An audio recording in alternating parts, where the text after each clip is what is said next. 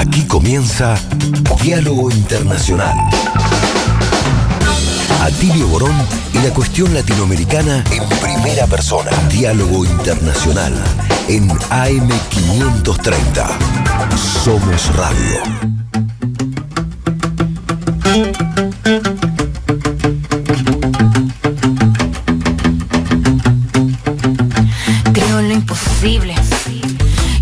Locura más cuerda es buscar cómo ser libre. Creo en lo imposible.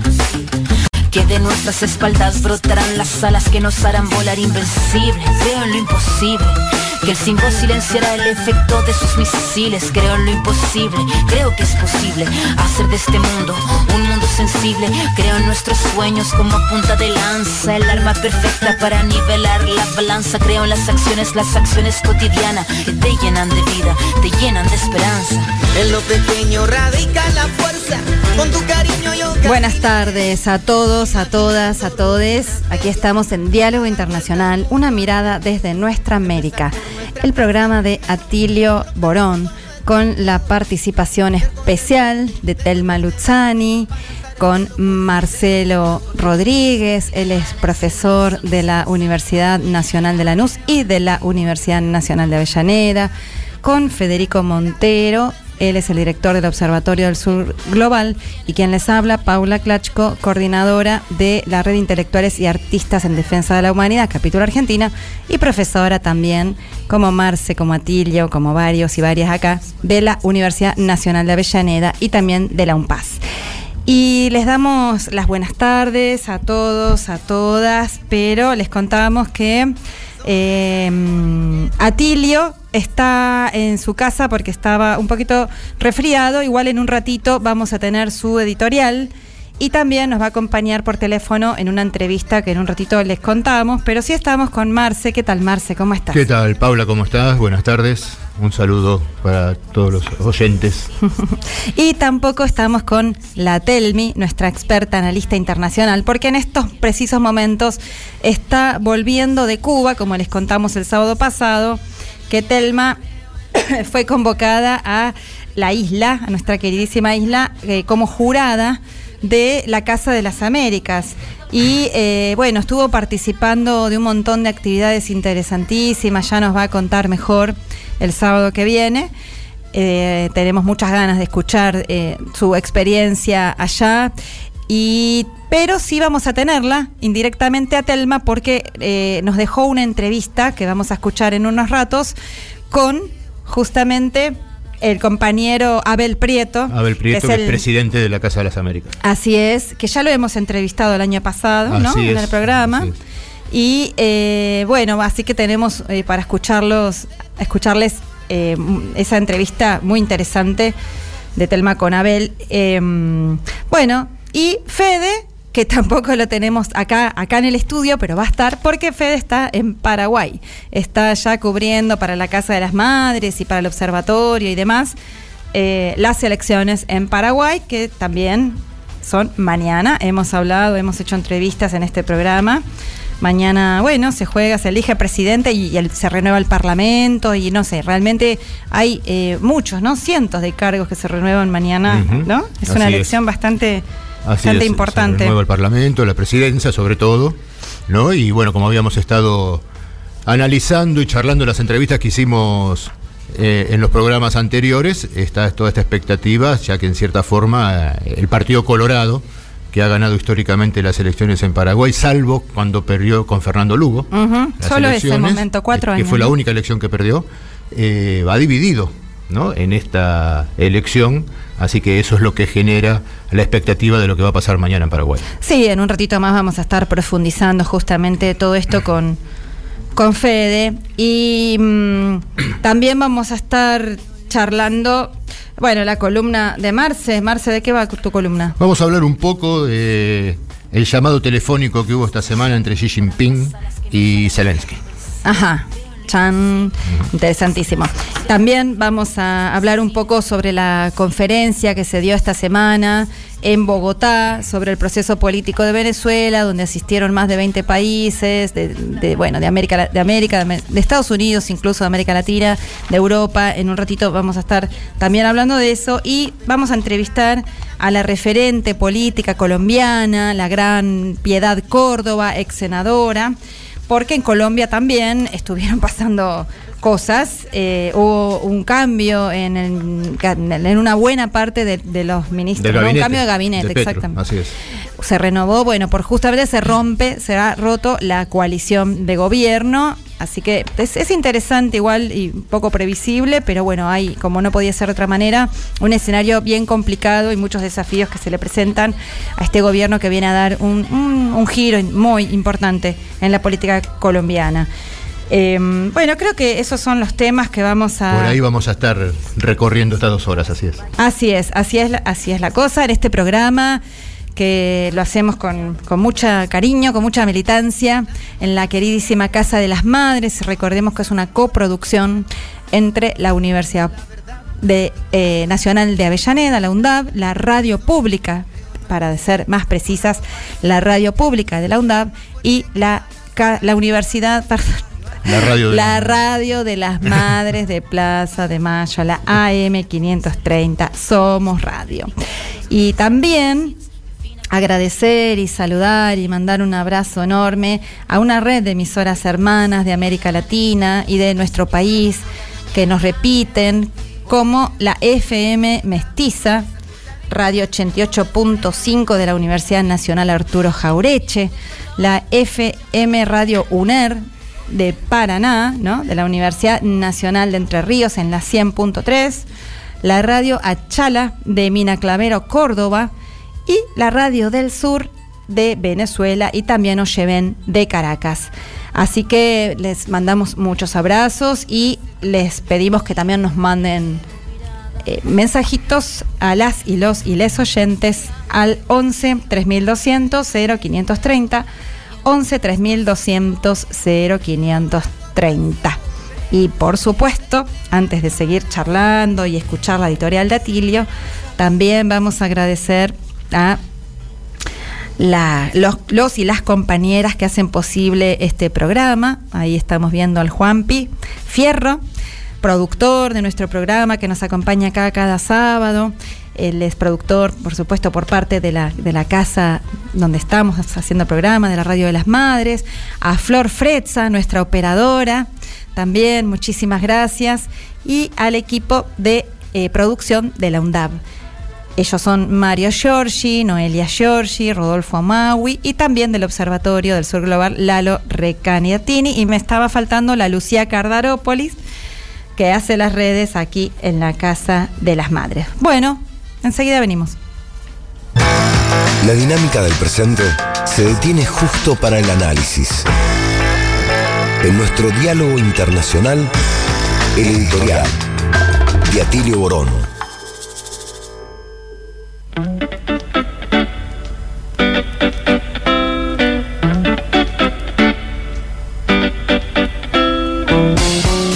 Días atrás, el gobierno argentino anunció que el intercambio comercial entre nuestro país y China se haría utilizando monedas locales, es decir, sin pasar por el dólar. Se trata de una noticia muy trascendente por cuanto el país asiático es el segundo socio comercial de la Argentina. El primero es el Brasil. Y hablando de Brasil, días antes, este país comunicó oficialmente de un acuerdo para abandonar el dólar en el intercambio comercial con el gigante asiático. E inclusive el presidente Lula se ha puesto de acuerdo con el presidente Alberto Fernández para que el intercambio entre las dos más grandes economías de Sudamérica, la argentina y la brasileña, también se realice al margen del dólar. Esto claramente representa, de algún modo, el cambio epocal muy significativo que estamos viendo en el sistema internacional. Cuando digo el sistema internacional, digo la economía internacional el sistema político internacional. Ambas cosas. Que reflejan, ¿verdad?, la declinante gravitación de Estados Unidos, que tiene como uno de sus indicadores más centrales el creciente abandono del dólar como la gran moneda de reserva que tenía la economía mundial desde los famosos acuerdos de Bretton Woods de 1944. Basta con citarles un informe de la cadena Bloomberg, especializada en temas financieros y que tienen que ver con la cuestión de las acciones y las cotizaciones en bolsa, etc. este informe de Bloomberg decía, ¿eh? y cito textualmente, que las reservas de los bancos centrales denominadas en dólares se habían reducido a un ritmo asombroso, tómese nota de esto, a un ritmo asombroso entre el 2001 y el 2022, pasando de ser el 73% de las reservas mundiales al 58% el año pasado. Se estima además que desde los comienzos de la guerra en Ucrania, esta tendencia se ha acentuado al punto tal que algunos analistas hablan de que el dólar va a representar aproximadamente el 45% de las reservas mundiales. Si uno se va más para atrás y se pregunta cuánto era esa proporción en la década de los 80 y comienzo de los 90, y la proporción estaba por encima del 90%. Luego con la aparición del euro se fue atenuando un poco, pero jamás se llegó a un punto como el actual. Todo esto, digamos, habla de ese cambio y nos obliga a reflexionar sobre, bueno, qué es lo que significa para Estados Unidos esto. Evidentemente que hay razones de fondo para esta relativa declinación del dólar, digo relativa para evitar caer en el espejismo de pensar que el dólar colapsa de la noche a la mañana. No, va a seguir siendo una moneda muy importante porque al fin y al cabo Estados Unidos importa el 23% de los productos mundiales, o sea, el coeficiente de importación de Estados Unidos en relación a todas las importaciones mundiales casi de un cuarto y Estados Unidos pagan dólar. Entonces de ninguna manera se puede pensar en un dólar que se esfume en el aire cuando tenemos que la economía norteamericana, la, la mayor según algunos indicadores, la segunda según otros detrás de China, según cómo se la mide, en la medida en que esta economía siga teniendo esa gravitación en el comercio mundial, el dólar va a seguir siendo muy importante. Pero bueno, los persistentes déficits comerciales, el déficit fiscal, la inestabilidad política de los Estados Unidos, más todas estas eh, crisis en, los bancos más importantes de Estados Unidos, no solamente en el año 2008, este año tuvimos el Silicon Valley Bank, uno de los bancos más importantes de California, el Signature Bank de Nueva York, todo eso hace que muchos países y muchos agentes económicos estén buscando refugio en otras monedas. A esto, a esta declinación del dólar como moneda mundial, contribuye paradojalmente las sanciones que Estados Unidos ha aplicado a un número muy grande de países. Aproximadamente 20 a 25 países son víctimas de las sanciones de los Estados Unidos, comenzando por Venezuela, siguiendo por Rusia, por Irán, por la India inclusive, por Siria, por el Líbano, por Cuba, por Venezuela, por Nicaragua, digamos por el Yemen, hay una cantidad enorme de países. Y lo que esto significa es que estos países se vieron forzados a salirse del dólar porque no les permitían comerciar en dólares. Y esto claramente tiene un efecto boomerang. Esas sanciones a la larga, como ya muchos analistas están diciendo, más que afectar a los países sancionados, están afectando al propio Estados Unidos. Quien ha pegado el grito en el cielo ha sido el senador ultraconservador republicano Marco Rubio, que dijo textualmente, en cinco años Estados Unidos ya no tendrá la posibilidad de sancionar a las economías de los países del mundo, a nuestros enemigos, porque las naciones ya estarán utilizando otras monedas y divisas distintas al dólar para hacer sus pagos y asumir sus compromisos comerciales. Por lo tanto, y termino aquí, la crisis del dólar y el abandono del uso del dólar significa nada menos que erosionar fuertemente el poder del imperio. No es un tema de monedas, no es un tema de mercancías, es un tema este que tiene que ver con el poder imperial. Lo que recientemente hicieron Argentina y Brasil es un ataque a la fortaleza de ese poder imperial y a su capacidad para imponer sus disciplinas en todo el mundo. Diálogo Internacional con Atilio Borón, identidad y protagonistas.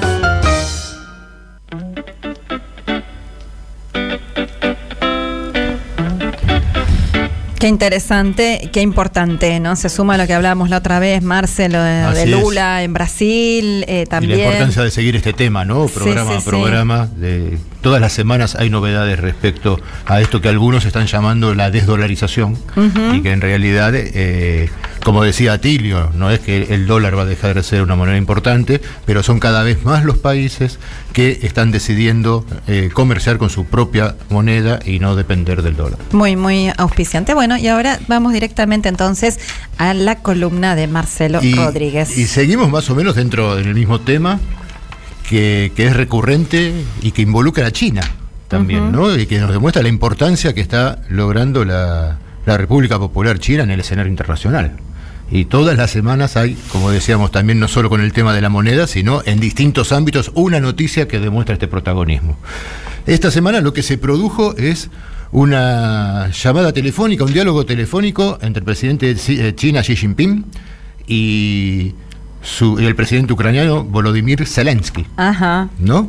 Es la primera vez desde el inicio de la guerra eh, y desde que desde Beijing se habló de, se propuso eh, mediar para lograr la paz en, el- en la guerra de Ucrania, que estos dos presidentes hablan.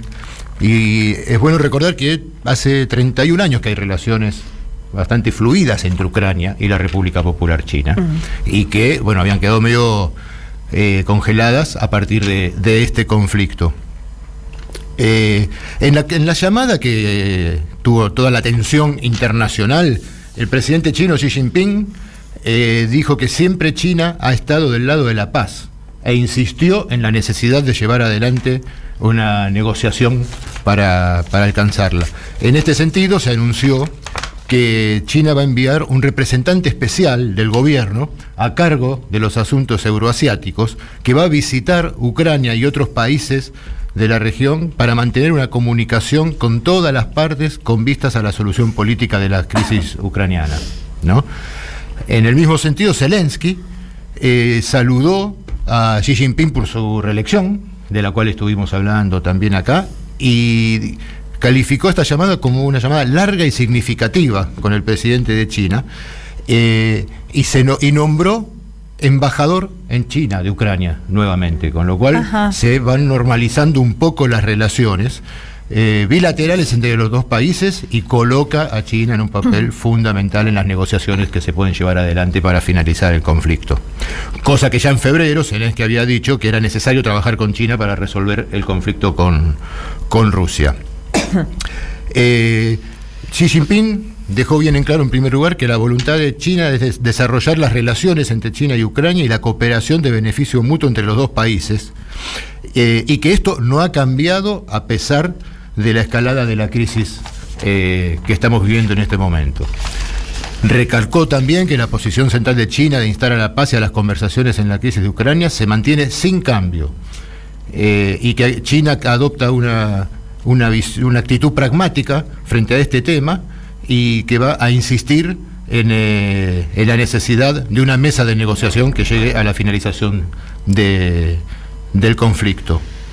Eh, y llamó la atención también a la responsabilidad que tienen distintos actores, los distintos gobiernos en el escenario internacional para poder poner, eh, lograr la mesa de negociación. ¿no? Por ejemplo, eh, destacó que China tiene una buena comunicación con, tanto con Rusia como con Ucrania, así como con Francia, Alemania e Italia, con quienes habla permanentemente de la necesidad de la paz, y recalcó especialmente la visita de Lula, y cómo también en ese encuentro con Lula, Brasil se coloca desde América Latina en un papel eh, que quiere ser protagonista en lo que es un proceso de paz para poder finalizar con el conflicto por medios diplomáticos.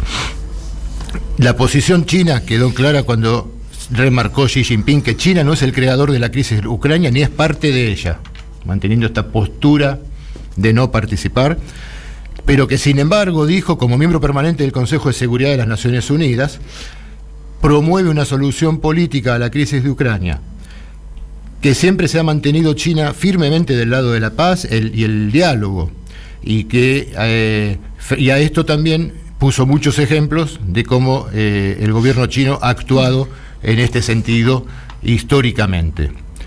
Eh, hay que recordar también que hubo eh, la propuesta de hace un mes más o menos que estuvimos hablando, acá la, analizamos, de los 12 puntos que había propuesto China para la paz. hubo gestos del presidente ucraniano de de, aceptar en cierta forma que esos puntos estén sobre la mesa si se llega a alcanzar alguna, alguna negociación. Eh, en, este sentido del que veníamos hablando. ¿no? Así que me parece que es muy importante eh, esta conversación directa entre los dos presidentes en un conflicto que venimos analizando prácticamente desde que comenzamos con Diálogo Internacional. Claro, cuando comenzó la guerra comenzó Diálogo Internacional. Nosotros empezamos en abril del año pasado, así que el tema del conflicto en Ucrania ha, estado presente en todo, todos los sábados en nuestro programa y hemos seguido eh, paso a paso cómo se ha ido desarrollando este. Eh, y me parece que este diálogo pone una nueva dimensión. En Rusia, eh, si bien posterior a que se conoció este llamado, eh, hubo nuevamente declaraciones de, acusación hacia Ucrania de socavar las iniciativas de paz. También hubo varios gestos de que veían con beneplácito esta conversación y el juego que puede tener Xi Jinping en lograr eh, una mesa de diálogos. Así que quería, bueno, hoy comentar un poco esto que estaba muy vinculado a todo lo que venimos viendo y que Atilio decía en su editorial en la parte económica, esta reconfiguración que se está dando a nivel internacional, eh, la crisis que sigue viviendo los que sigue viviendo Estados Unidos y que pone a veces decimos su, su, hegemonía se va mellando en algunos sentidos, ¿no? Y este lo que está sucediendo en Ucrania y el protagonismo que está ganando en la política exterior la República Popular China creo que son una muestra clara de esto y tenemos que, seguir viendo porque seguramente va a haber en los próximos meses, creo que va a haber algunas eh, posibilidades de noticias importantes eh, en una guerra que está generando en el territorio europeo sobre todo muchísimos problemas, ¿no? desde el punto de vista de la energía, combustible, alimento, etcétera, y que son varios los sectores que empiezan a presionar para presión que Estados Unidos desoye constantemente y sigue impulsando la guerra a través de la OTAN y sabemos que un imperio eh, debilitado se vuelve muy peligroso ¿no? y mucho más agresivo eh, de lo que normalmente es, pero pero este juego diplomático que se, está, que se está empezando a jugar China con más fuerza, creo que nos va a traer varias novedades en las próximas semanas para que sigamos eh, analizando en el programa. Bueno, qué interesante. Ojalá que, rinda frutos porque realmente la guerra ya lleva, bueno, más de un año y, y es eh, un dolor para, la humanidad, pero bueno, de la cual Marce, como vos dijiste recién, Estados Unidos bien se aprovecha para reconfigurar incluso la cuestión energética, ¿no? Uno de los puntos claves que hay que, que seguir. Pero bueno, vamos a seguir analizando entonces estas cuestiones y vamos a una tanda. Deja tu mensaje en nuestra línea de oyentes de WhatsApp 11 3200 0530. Somos Radio AM530. Con la API PF, los socios Serviclub tenemos el control, porque puedo canjear puntos por lo que quiero. Transferirle puntos a quien quiero. Canjear millas para viajar a donde quiero. Y puedo ingresar dinero en mi cuenta cuando quiero. Para seguir aprovechando descuentos y mucho más, descargala y disfruta de todos los beneficios. Tronador, agua mineral, botellones y dispensers para el hogar y la oficina. Hacé tu pedido al 4201-2627 o mandanos un mail a info arroba aguatronador.com.ar. Tronador, agua de mesa envasada. 12 de octubre 632 en Avellaneda.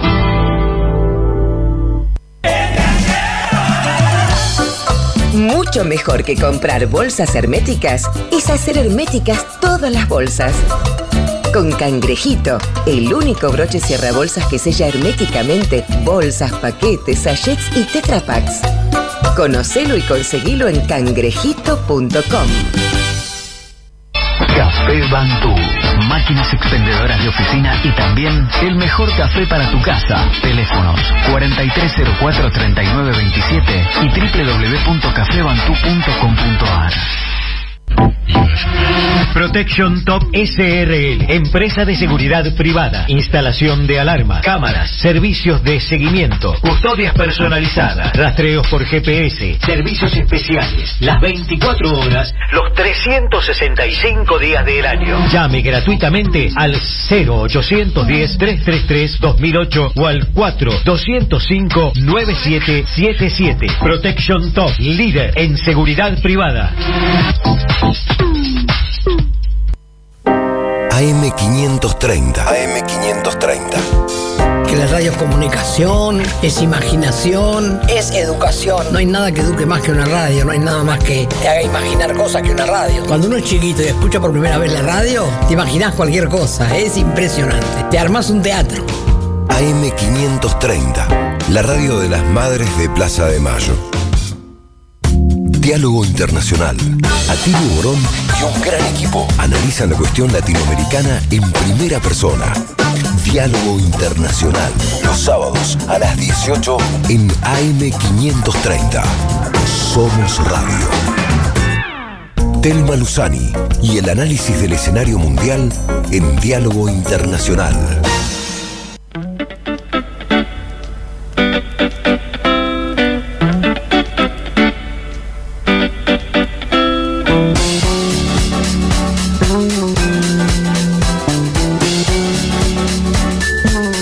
Estoy acá en la maravillosa Casa de las Américas con su presidente, Abrel Prieto, en Cuba con una imagen preciosa de este mar Caribe, de este azul, de este cielo y de esta bandera cubana que tanto nos emociona. ¿no? Eh, eh, fue la inauguración de los premios Casa de las Américas y eh, el presidente Abel nos ha concedido una entrevista para la Argentina y lo primero que te quería preguntar, Abel, es, justamente algo que comentaste con todos los jurados eh, y tiene que ver con la actual situación de Cuba. Nuestro programa, como sabés, es de política internacional y nos interesa mucho, nuestro público le interesa muchísimo saber cómo está la situación política, económica, social de otros países. Por eso me gustaría que repitas un poco eso que nos dijiste al inicio de este premio. A ver, Telma, bueno, gracias por invitarme a conversar. Eh, para mí es un placer siempre hablar con gente como tú, a quien quiero y admiro mucho. Eh, mira, eh, la situación nuestra hoy es muy tensa, muy difícil. Estamos viviendo los efectos de, de la pandemia, del enorme esfuerzo que hizo Cuba para salvar vidas humanas, como tú conoces, de los, el impacto verdaderamente terrible de, la- de las medidas de Trump para reforzar el bloqueo, más de 240 medidas, entre ellas una que nos ha hecho un enorme daño, que es la inclusión de Cuba en la lista de, país de los países patrocinadores, supuestamente patrocinadores del terrorismo. Ahí nos incluyó fue su regalo envenenado, fue de las últimas decisiones que tomó antes de ¿Y por qué fue peor? salir, porque en toda, en toda transacción financiera, en cualquier parte del mundo, cualquiera que sea el monto que tú vayas a emplear para comprar algo, toda transacción financiera, cuando aparece como destinatario o como emisor del dinero, lo que sea, un país patrocinador del terrorismo, se bloquea. Es decir, es una, un mecanismo, diría, que puede considerarse técnico, tecnológico, como se le quiera llamar, pero automático, que Mm. nos produce insólitas dificultades y limitaciones para cualquier tipo de, de alternativa que busquemos. Bueno, hoy tenemos una situación con el combustible gravísima. En Cuba tenemos el país prácticamente paralizado. Este premio lo hemos hecho, Telma, como les decía a ti y a los demás jurados, en condiciones de mucha tensión, de mucha tensión. Bueno, como hicimos la Feria del Libro, como hicimos el premio de composición hace una semana. Es decir, no, no nos hemos detenido. ¿Y cuál es exactamente el tema del combustible? El combustible es que países que tenían con nosotros eh, convenios se han visto afectados también por sanciones, se han visto afectados por, por la crisis global. del- O sea, el que quiere ayudar a Cuba o el que quiere hacer un comercio con Cuba es castigado sin piedad. Es castigado, es castigado, es perseguido. Eso ya lo hicieron hace dos o tres años. Una persiguieron a las navieras, per- es decir, tratando de paralizar el país, tratando de crear irritación, etc. Pero bueno, lo del combustible es una página entre otras muchas, Telma, porque está la escasez de medicamentos, está la escasez de alimentos, las dificultades que tenemos para importar los productos de la canasta básica que la entregamos a la población a precios subvencionados.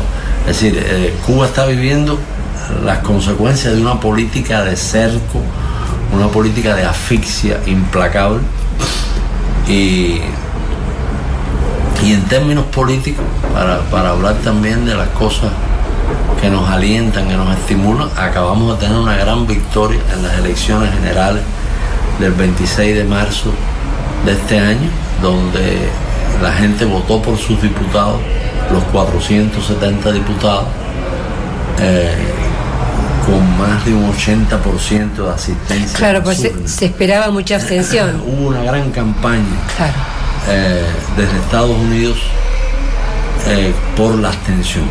Se esperaba una gran abstención, fue la convocatoria que hizo a través de las redes eh, la contrarrevolución, sus medios digitales, sus influencers, como se les llama, y hubo una gran, un clima envenenado para que la gente no asistiera a las urnas.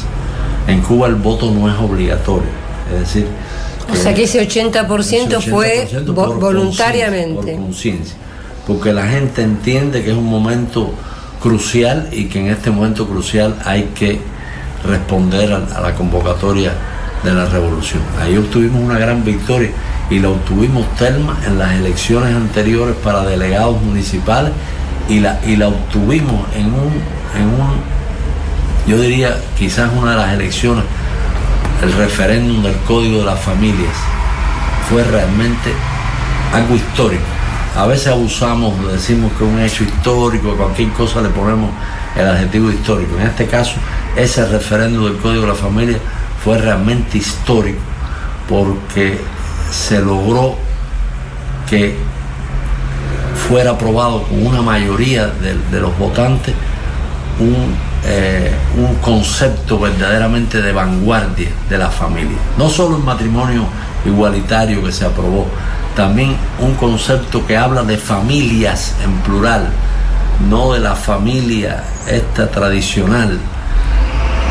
Hubo una guerra contra nosotros de, de la, de religiosos de estos eh, fanáticos, un, un trabajo en las redes feroz como que estábamos fundando una nueva Sodoma y Gomorra, fue una cosa Claro. tremenda, los prejuicios machistas eh, que están presentes entre nosotros, por supuesto, eh, también fueron avivados, fueron asusados Fue, fue un La violencia doméstica también entonces. No, toda atacada, la violencia doméstica, la violencia contra la mujer, la violencia contra el niño, el código de los afectos, así lo llamó una de las psicólogas que fue muy importante, Patricia Aré, en la redacción de los textos, porque fueron varios textos, fueron varias versiones.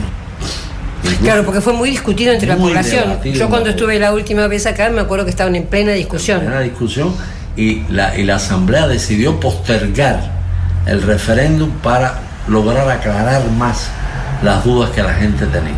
Y realmente fue, fue una, gran, una gran victoria de, de las ideas eh, del humanismo, de las ideas de la- del respeto a la dignidad de la persona, de, la lucha contra toda forma de discriminación, contra todo, todo, todo lo que dañe la dignidad humana. Fue muy importante.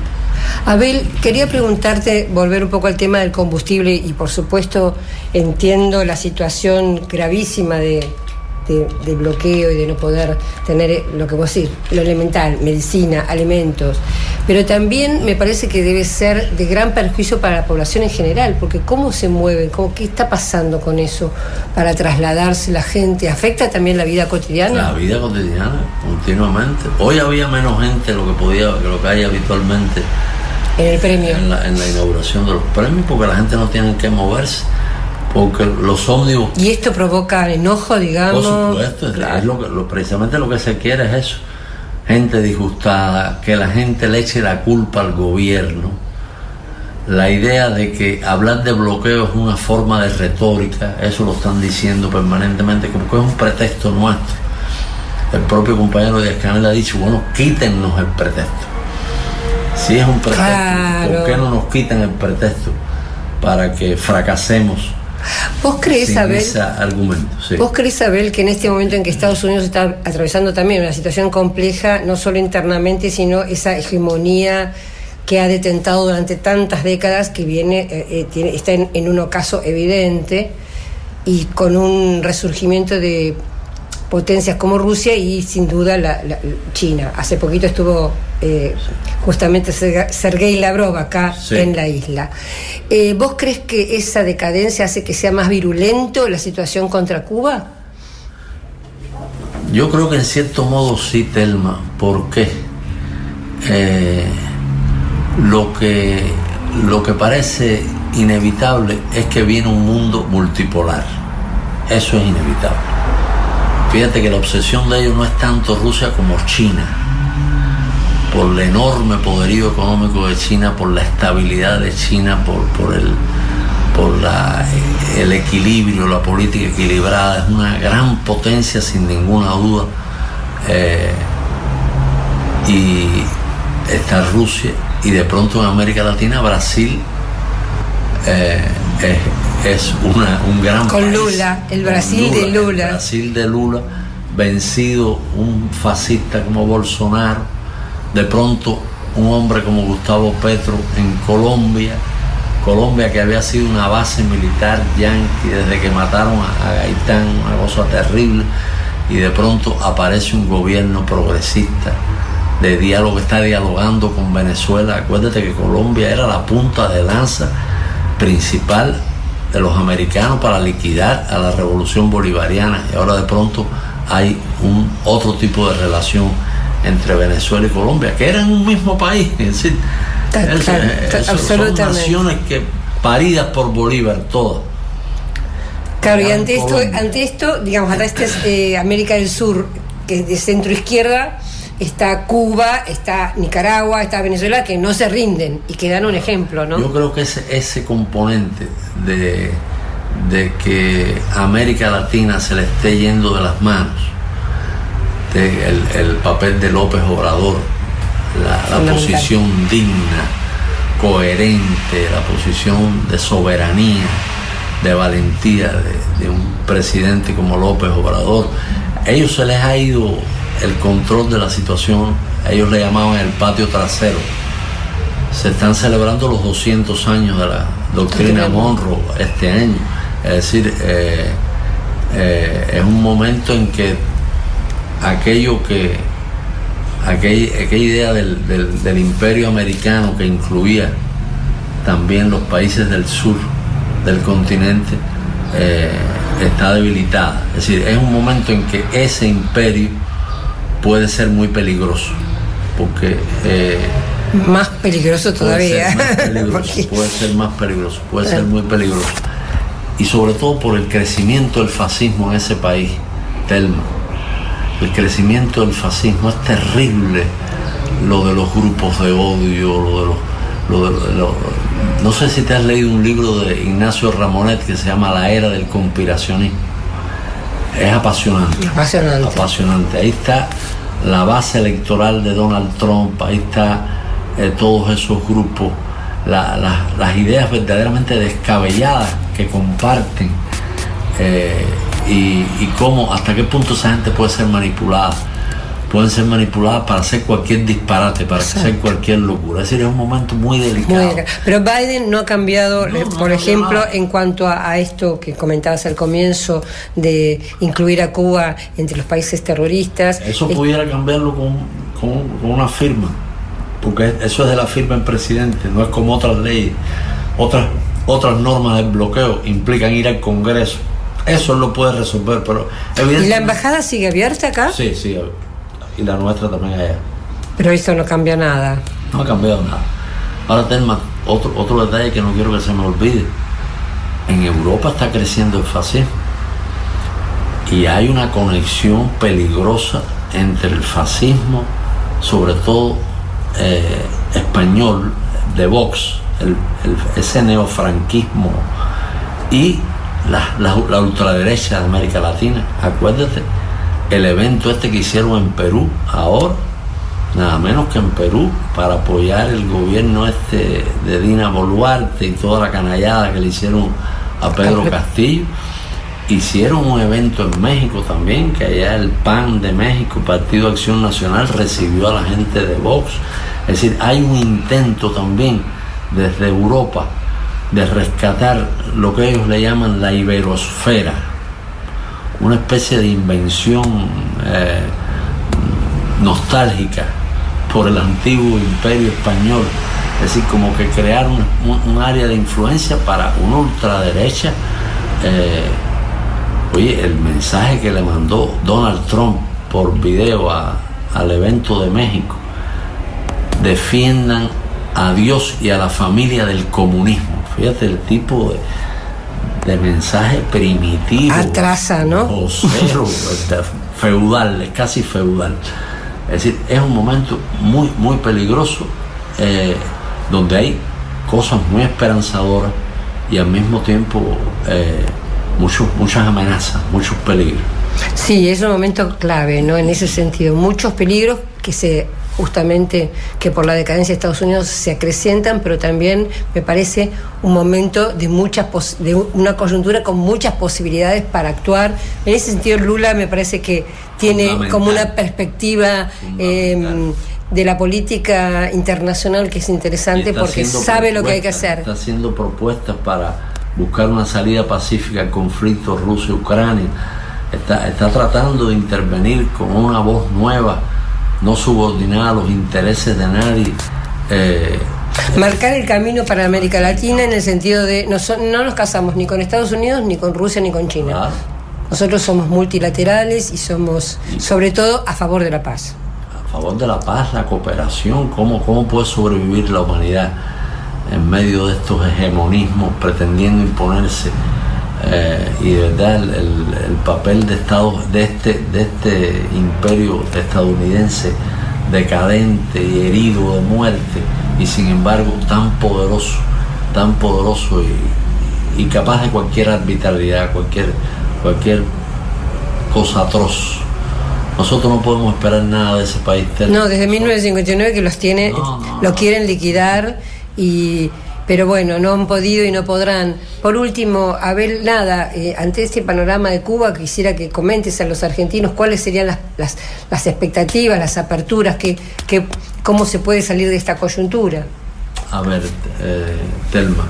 Eh, sé que es difícil por lo que estamos hablando. Mira, yo acabo de, de, de ser elegido, reelegido diputado por Pinal del Río, que es una provincia que sufrió el huracán, este último huracán, de una manera terrible. La cantidad de personas que quedaron sin vivienda, que todavía no tienen vivienda en Pinar del Río es terrible.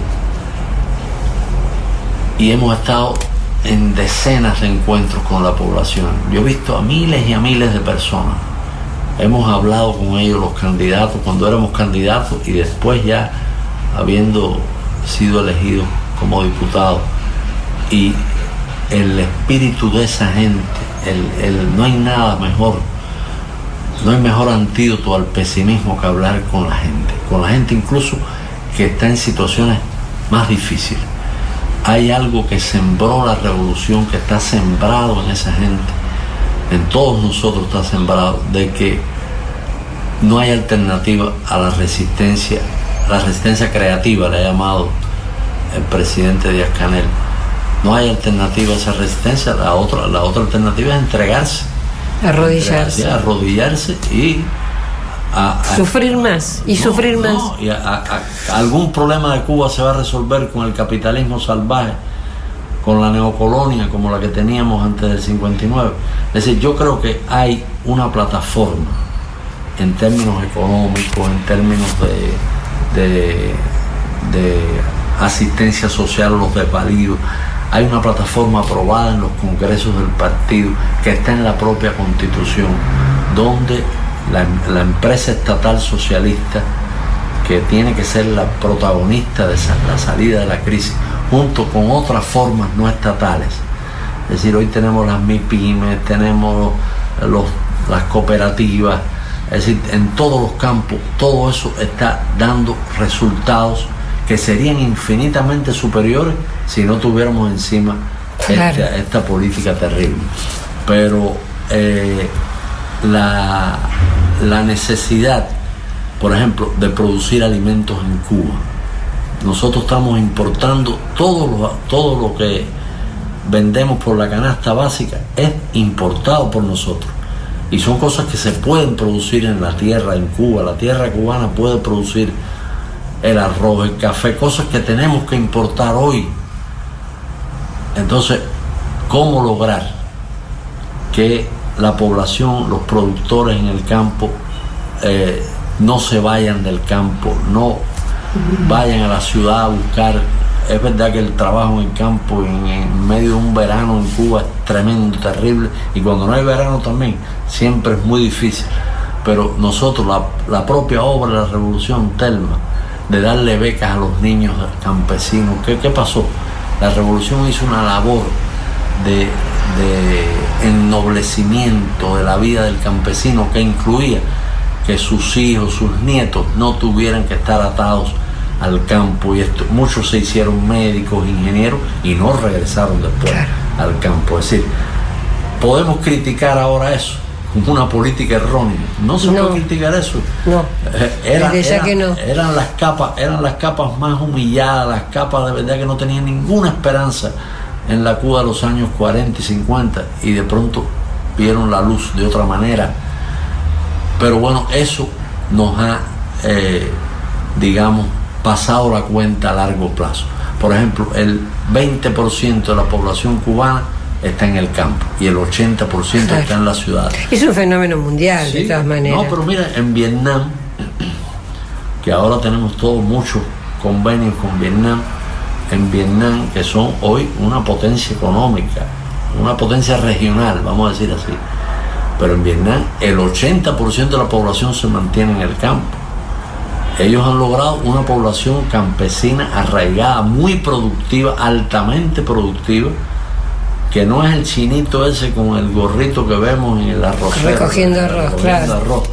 Eh, ahora está mecanizado, utilizando las nuevas tecnologías. Es decir, tenemos que buscar productividad en nuestros campos, tenemos que buscar sustituir importaciones, tenemos que buscar efectivamente la alianza, lo que nos pide el partido, la alianza entre la empresa estatal socialista y las MIPIM y las empresas privadas, todo eso lograr una, una, una, alianza de verdad para defender nuestro socialismo y perfeccionar. Claro, que la revolución es eso, es el aprendizaje constante la posibilidad de yo cambiar. Creo que, que, yo creo que, bueno, Fidel nos dejó un, un tremendo, cambiar todo lo que deba ser cambiado. Eso lo dijo Fidel. Es decir, y tenemos que cambiar todo lo que deba ser cambiado. Todavía tenemos mucha burocracia, tenemos gente acomodada, gente que trabaja rutinariamente. Tú no puedes trabajar rutinariamente, tú tienes que estar permanentemente eh, atendiendo a las necesidades de la población, comunicándote con la gente. Lo que se está haciendo en los barrios es extraordinario, en los barrios que le hemos llamado vulnerables, pero bueno, son barrios muy difíciles, en donde hay condiciones muy difíciles. A ver, muchísimas gracias por esta charla, por traernos la Cuba profunda y la ilusión de que existe eh, la revolución y existe Cuba, la Cuba digna, ¿no es cierto? Muchísimas gracias. Abrazo fuerte, te quiero. Diálogo Internacional, hasta las 20 en AM530. Somos Radio.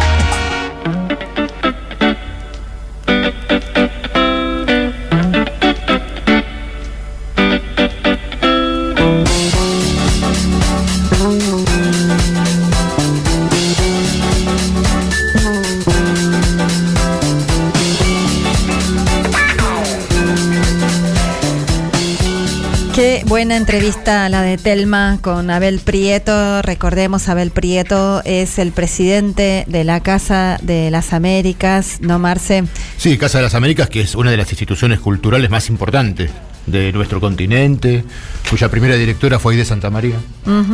Y Fer, Fer- de Retamar también, También. fue director de la Casa de las Américas, y en donde desde el año 59 que fue fundada, lleva adelante una muy importante tarea de, de estudio y de intercambio cultural entre los países de América Latina y el Caribe, ¿no?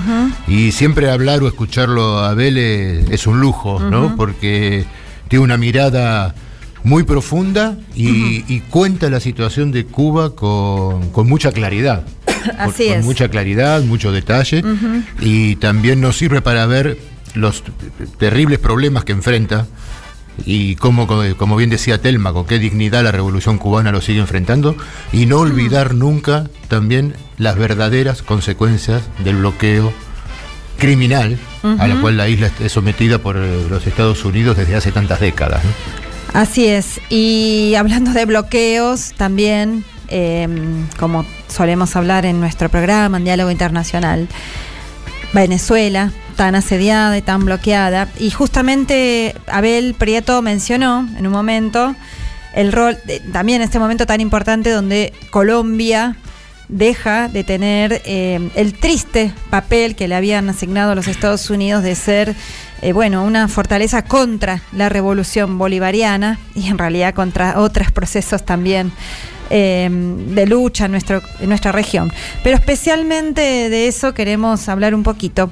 porque esta semana, el 25, tuvo lugar en Bogotá la llamada Conferencia Internacional sobre el Proceso Político en Venezuela, que la convocó el presidente Gustavo Petro, invitando a unos 20 representantes de 20 países, de varios países de América Latina, con representantes de Estados Unidos y eh, con también representantes de muchos países de Europa. Primero, eh, la importancia del momento. Recordemos que en ese tipo de conferencias, no con Petro, un presidente progresista a la cabeza, sino con el lamebotas de, del, de ¿cómo, cómo se Duque. llamaba? Ya me olvidé. Duque, Duque, que eh, le decían que era parecido a, qué mala que soy, a Piggy, ¿no? El chanchito. Bueno, eso no importa, no, no. Eh, detalle. Em, Recordemos que digo, estas conferencias que hacían los presidentes de derecha de la región, en, en esa conferencia estaba sentado Guaidó, ¿no? Hace cinco años, por eso para en primer momento para, para comparar los escenarios. Hace cinco años en esa conferencia hubiera estado sentado Juan Guaidó, que era el presidente de Narnia, como le dicen en Venezuela. Narnia, ese país inventado en una película infantil que no existe. Eh, bueno, y sin embargo ahora justamente eh, la contraposición estaba el mismísimo señor Guaidó queriendo entrar a Colombia de manera ilegal, aduciendo que el régimen o la dictadura, esa dictadura extraña que tuvo más de 25 elecciones en 20 y pico de años, lo, había, lo estaba persiguiendo en realidad, ojalá lo persiguiera con todos los delitos que se ha mandado hace tantos años, los robos, realmente es responsable de tanto daño y sin embargo andaba libre por ahí en las calles, pero bueno, como no lo persiguieron, seguía libre y eh, o no lo persiguieron lo suficiente y quiso entrar de manera ilegal a Colombia, así que muy bien el gobierno colombiano de manera eh, responsable, soberana y eh, atendiendo a su Estado de Derecho, lo expulsó. Y bueno, veíamos por ahí muy divertido un videito del señor ahí solito entrando al aeropuerto de Miami, a donde se va a ir obviamente a Estados Unidos, a su, a su casita. Eh, bueno, pero justamente la, conferencia eh, Maduro, el presidente, además otra cosa también, ¿no? Y, el reconocimiento al, al presidente Nicolás Maduro, que recordemos también que hasta hace un par de años ni siquiera era reconocido como presidente real de Venezuela, ¿no? Y reconocían a este otro fantoche. Me acuerdo una, una cosa también que da para reírse si no hubiera traído, si no trajera tanto drama. Me acuerdo, Marce, ¿te acordás en cuando fue en 2000, cuando fue ese, intento de, de, invadir Venezuela? Uno de los tantos, ¿no? Pero que hicieron ese recital del millonario ese en, esa eh, live, no sé cómo, bueno, no sé, que un recital ahí en Cúcuta, en la frontera y que en el marco de ese intento de invasión, el presidente de España, el progresista Pedro Sánchez, le, dije, le dio ocho días, Marce, ocho días a, Maduro para renunciar eh, o para convocar a elecciones, porque si no lo iba a reconocer a Juan Guaidó. Bueno, obviamente eh, se le rieron muchísimo en la cara, le dijeron al señor si no se había enterado que Venezuela y otros países de nuestra América ya nos habíamos independizado de España hace, uno, hace un par de siglos. Bueno, em, entonces en esta conferencia sí estaban sentados los países europeos, Venezuela, no, perdón, justamente de Venezuela había sí representantes, pero de, segundas líneas, digamos, no estuvo la, las máximas autoridades, pero el lunes en, en, un programa que tiene mm, el presidente Nicolás Maduro, Maduro Más se llama, dijo, adelantó, que solo volverían a las negociaciones que se habían emprendido en México el año pasado con la oposición más violenta, eh, si en el documento final de esta conferencia, eh, y se lo pidió expresamente a Petro, al, al canciller Álvaro, Leiva, la exigencia de que estuviera en, ese, en el documento final eh, la exigencia de que el gobierno de los Estados Unidos deposite los 3.200 millones de dólares secuestrados en las cuentas bancarias que Venezuela tiene en el exterior, que era a lo que se habían comprometido fruto de esas negociaciones en México, eh, que iban a ser devueltas para que, para que formaran parte de eh, un fondo fiduciario para ser luego aplicadas a un plan social para salud, educación, infraestructura. Bueno, y eso fue totalmente incumplido por esta oposición violenta que sencillamente no lo devolvió, no cumplió. Por supuesto, bueno, ¿qué, negociaciones se pueden seguir haciendo si eh, lo que se había pactado luego no se cumple? Bueno, en definitiva, eh, Petro aboga fuerte por el levantamiento de las sanciones, hizo un discurso bastante interesante en la apertura de la conferencia, le pide a Venezuela que reingrese al sistema. Em, al sistema de derechos humanos de las Naciones Unidas, en fin. Pero lo que se acuerda entonces en esta, en esta reunión, en esta conferencia, son tres puntitos mínimos, se los leo. Se acuerda la necesidad de establecer un cronograma electoral que permita la celebración de elecciones libres, transparentes y con plenas garantías para todos los actores venezolanos. En ese sentido, se mencionó la importancia de tener en cuenta las recomendaciones de la misión de observación electoral de la Unión Europea de 2021. Bueno, acá tenemos ya el comentario que deben estar haciendo todos y todas las venezolanas. Cuando no hubo elecciones libres y transparentes en Venezuela y cuando no hubo un cronograma electoral, ya nos cansamos de contar en este programa la cantidad de procesos electorales que tiene la democracia venezolana. Pero bueno, es un puntito que tiene que estar porque es el versito que les gusta repetir a los europeos y a la oposición de Venezuela, incluso sobre todo la parte más violenta, porque la parte de la oposición democrática viene participando en las elecciones normalmente.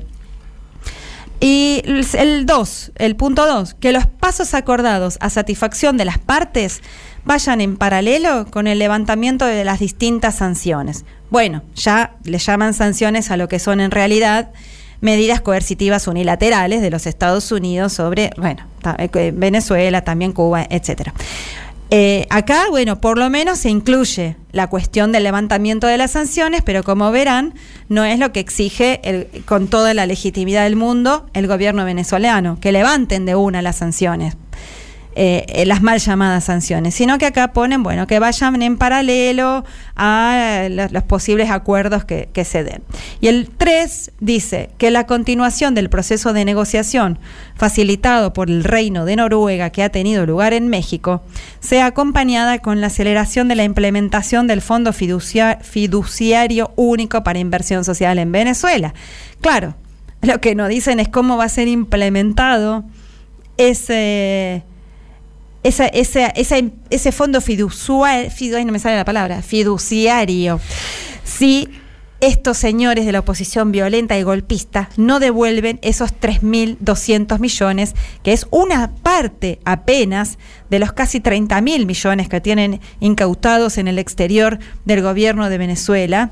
Eh, si no devuelven esos 3.200 millones de dólares. En fin, de todas maneras, es, un paso adelante. El gobierno de Gustavo Petro se ha resuelto a, mediar, a, pedir fuertemente el levantamiento de las sanciones. Estas, perdón, ¿no? Uno, una repite eso y son medidas coercitivas unilaterales. Así que esperamos que que bueno, que este año hay elecciones. No, mentira, perdón, el año que viene, el año próximo hay elecciones en Venezuela, como siempre las hubo, con, respetando los calendarios electorales pertinentes. Así que eh, esperamos que, que, realmente el imperialismo levante esas sanciones, esas medidas coercitivas unilaterales, ese bloqueo criminal sobre la República eh, Bolivariana de Venezuela. Somos Radio.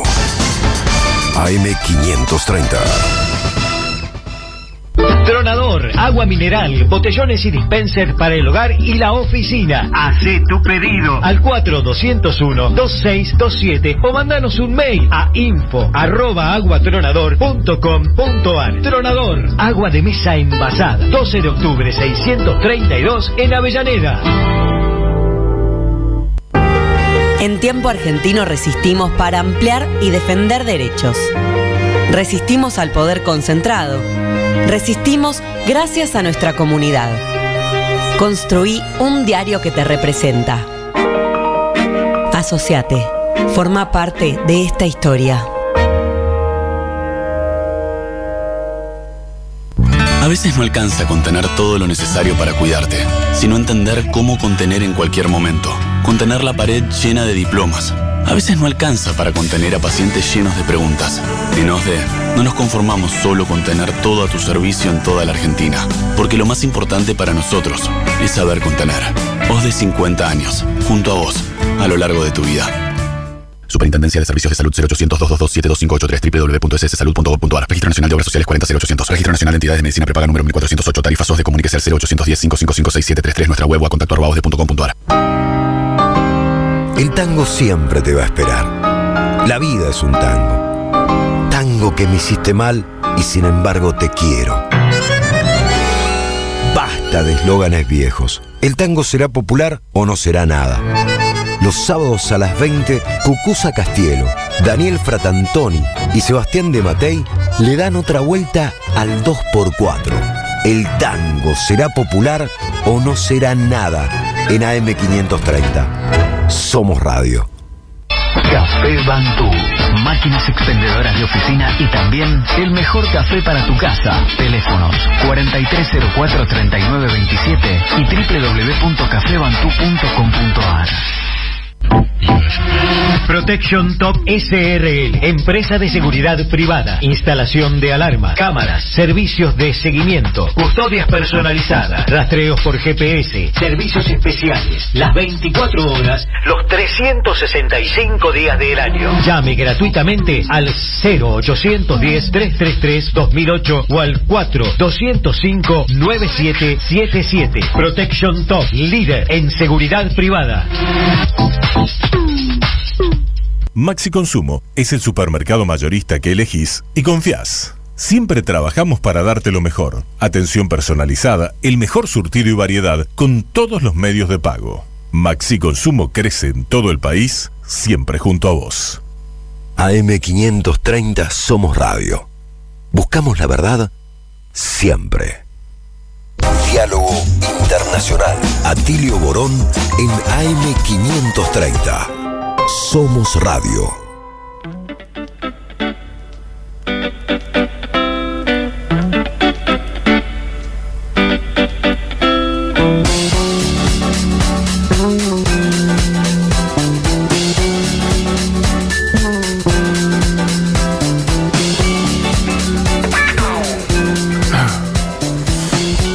Bueno, es importante agregar, porque me olvidé antes, de que también otra exigencia eh, imprescindible del gobierno bolivariano es la liberación del diplomático Alex Saab, que está secuestrado y retenido en las cárceles estadounidenses. Bueno, hay un comunicado de la República Bolivariana de Venezuela que es importante que a los que les interese lo vayan a buscar. Bueno, y creo que lo tenemos a Tilio también conectado ahí con nosotras. ¿Estás ahí a ti? Sí, aquí estoy. ¿Qué tal? Buenas tardes a todas y todos. ¿Qué tal, Atilio? ¿Cómo estás? Me las heridas de una gripe mal curada, pero bueno, bien. Acá andamos. Se te escucha un poquitito afónico, pero bueno, Sí. se te escucha y está bien que te cuides. Acá yo vi los mensajitos de varios y varias oyentes que te mandan saludos, que te cuides, abrazos, así que... Muchas gracias. Bueno, y en un ratito, ahora creo que ya está con nosotras, vamos a seguir hablando de, de, como decíamos al principio, tema de los nortes de Sudamérica, en este caso de Colombia, con Piedad Córdoba. ¿La tenemos ya conectada, Juanpi? ¿Sí? A ver, bueno, Atilio, te dejo con, con Piedad para que la Bueno. presentes y comiences, Bueno. comiences Piedad. la, la entrevista. Piedad Córdoba, eh, nada menos que yo diría la colombiana más célebre por estas tierras, ¿no es cierto? Me ha tocado a mí este, estar en algunos momentos en la calle y la cantidad de gente que se acercaba para saludarla era impresionante. Piedad, ¿estás ahí? Parece que no. La comunicación a veces nos falla. No, bueno. Sí, bueno, vamos, ahí está. Sí, Atilio, Ah, muy Atilio. bien, bien. ¡Ay, qué bueno! Bienvenida, Piedad, bienvenida acá a Diálogo Internacional. ¿Cómo estás? Muy bien, muchas gracias. Muy complacida de estar participando con ustedes en Diálogo Internacional.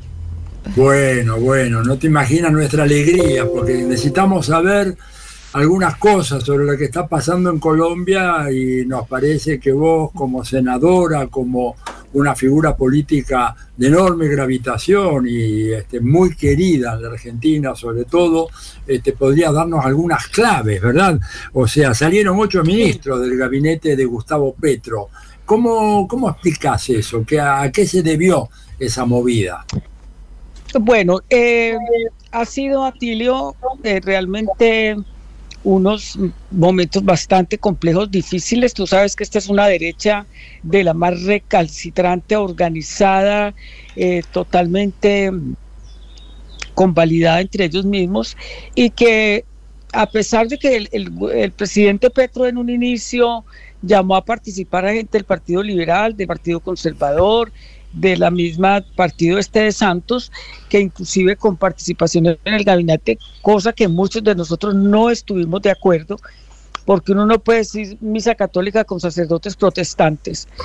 Entonces ya cuando se viene, cuando se viene la reforma a la salud, que es una reforma que se ha pedido a gritos, yo tengo la ventaja, si se quiere, de haber estado cuando se aprobó la primera vez la ley 100, que es la que nos rige hasta el momento, que fue impulsada por Gaviria y por Santos, y por, perdón, y por Uribe, que fue el ponente, de oponerme durante estos 30 años de la reforma, pues realmente la salud cada vez más deteriorada, con unas eh, eh, instancias que se llaman empresas prestadoras de salud, que son las que han recibido la plata del Estado supuestamente para dársela a quienes prestan el servicio, pero lo que ha habido es una, una cantidad de, de empresas prestadoras de salud que aquí se conocen como EPS y que lo que han hecho es, unas se, se, se quiebran para adentro y otras se han enriquecido, pero son más las que se han ido quebrando por los malos manejos y porque ha sido un negocio. Entonces, el presidente planteó una reforma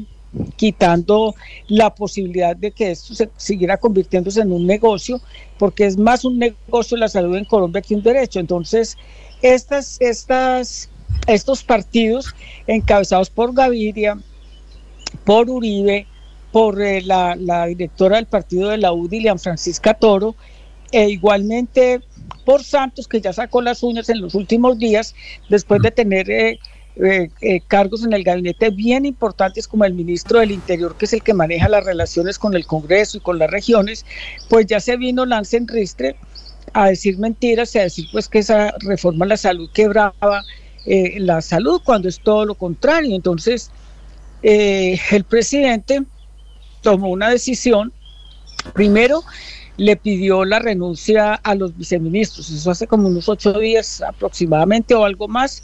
Eso pues generó cierta eh, incertidumbre en ellos, pero sobre todo como cierta como cierta sorpresa, porque pensaron pues que, que el presidente iba a salir de idiota útil de ellos y que no iba a salir, salir haciendo nada. Ya el jueves eh, ya toma la decisión de cambiar eh, ministros, inclusive sale la ministra de Salud, que era la que venía dando una pelea a muerte con, con esa reforma muy difícil, pero bueno, eh, él eh, llama como ministro a una persona que ha sido su compañero de toda la vida, de muchos años, médico también.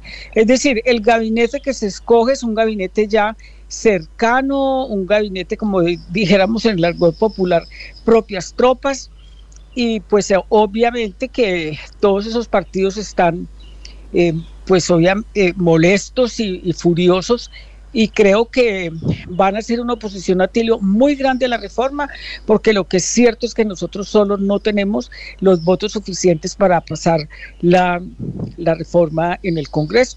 O sea, nos toca dar una pelea muy fuerte. El, este señor Gaviria, que, que ha sido el principal privatizador de este país, eh, ha amenazado a los parlamentarios del Partido Liberal que el que vote la reforma pues prácticamente lo, lo echa del partido. Entonces ha sido un pulso muy difícil. Yo personalmente me siento satisfecha con los cambios que se han hecho porque me parece que llega gente muy buena, muy seria, muy comprometida. No muchos de ellos, como hizo Gustavo al principio, de nombrar gente que, que viene de otros partidos y de otras instancias, pero que realmente no se compraron el, la, la propuesta de, del cambio. O sea, estamos en, una, en un momento, yo diría, difícil, duro. Esta semana va a ser una semana eh, bien dura, por lo que pues eh, sigue la discusión de la reforma en la Cámara, la, eh, la reforma entró por Cámara, donde supuestamente se tenía mayor capacidad en las comisiones séptimas, que es donde se tramita, que es todo lo social, mayores apoyos que en el, en el Senado, pero vuelvo y reitero, eh, Atilio, hmm. un tema que tenemos pendiente y que lo hemos hablado contigo, los medios son una cosa espantosa porque lo que han hecho es demeritar, desprestigiar, desinformar, hacerle creer a la gente que, que, la reforma que se va a aprobar es una reforma que va en contra de los intereses de la gente cuando se sabe que no es así. O sea, estamos en un momento difícil, pero yo te diría que provocativo también porque mm. eh, pues también tenemos que eh, eh, lograr que nosotros podamos consolidar una propuesta, una, un cambio real, así nos toque una cosa muy difícil, si se nos toca tirarnos a la calle, pues para la calle nos vamos. Claro, dime la cosa, eh, Piedad, otro eh, dato que llamó mucho la atención fue la salida del ministro Ocampo, creo que era José Antonio Ocampo, ¿verdad? El que representaba, o por lo menos que era un hombre de confianza para los grupos empresariales en Colombia. Eh, ¿cómo, cómo, cómo ves eso? ¿Quién lo ha reemplazado? ¿Cómo está esta situación ahora? A ver, él es un hombre muy querido, de muy buenas maneras, pero pues es un hombre del Fondo Monetario Internacional indiscutiblemente. A ti lo recuerda que él estuvo eh, en Naciones Unidas que fue el, el, director o el secretario, si se puede decir así, del área social, eh, con marcadas, como lo mismo que la ministra de Agricultura, o sea, con marcadas relaciones con todos estos grupos eh, multinacionales, un hombre de buenas maneras, querido, pero obviamente él en el fondo no estaba muy de acuerdo tampoco con, no es más, ellos firmaron de la ministra López y, y, el, y el ministro Campo y el ministro que antes era de, de, de salud que salió, que Petro le pidió la, la renuncia en una no, lo sacó en la primera, en, el primer, eh, la primera decisión donde salieron tres ministros.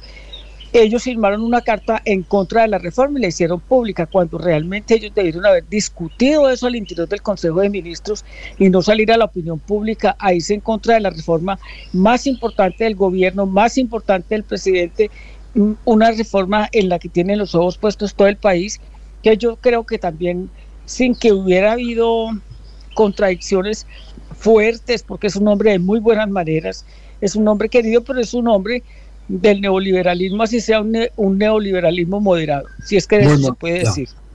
Dime, tendrá muy buena manera, pero ya sabemos lo que piensa. Dime una cosita, y las otras dos reformas, que eran un poco la bandera que, eh, de Petro, la, reforma laboral y la, y la, previsional, ¿en qué situación se encuentran? Bueno, mira, eh, muy interesante porque esas dos, mira, todas las tres reformas entran a la comisión de la cual yo hago parte, que es la séptima.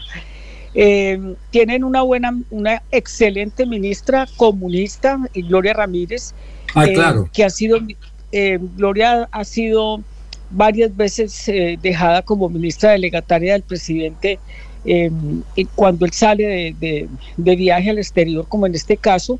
Ella es la, la que lleva la bandera tanto de la reforma laboral como de la reforma pensional.